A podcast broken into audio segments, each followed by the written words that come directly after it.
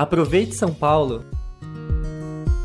Recentemente, falamos aqui no Aproveite São Paulo sobre as ações que a Prefeitura realiza para combater a dengue.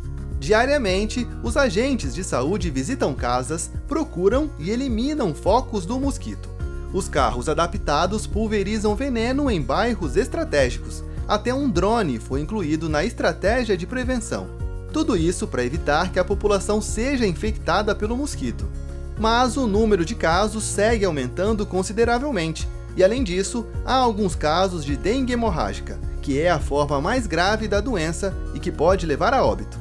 Por isso, hoje vamos falar também do que você pode fazer na sua casa para evitar a dengue. Lavar os pratinhos de plantas e dos pets diariamente é essencial para evitar a proliferação do mosquito. Qualquer local com água parada pode ser casa para o Aedes aegypti. Procure e elimine esses focos. Agora, um comunicado muito importante. Se você tiver febre alta e dor no corpo, evite tomar qualquer medicamento. Alguns remédios não são indicados em casos de dengue, pois podem fazer com que a doença evolua para um quadro mais grave. Então, na dúvida, não se automedique. Procure uma unidade médica assim que possível.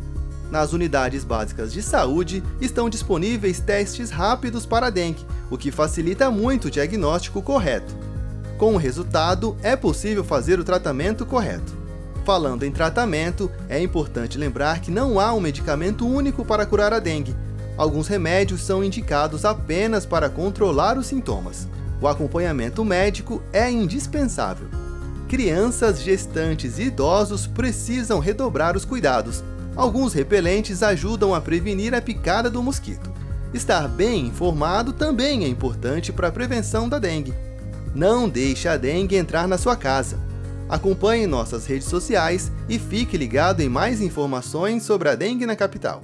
Até a próxima!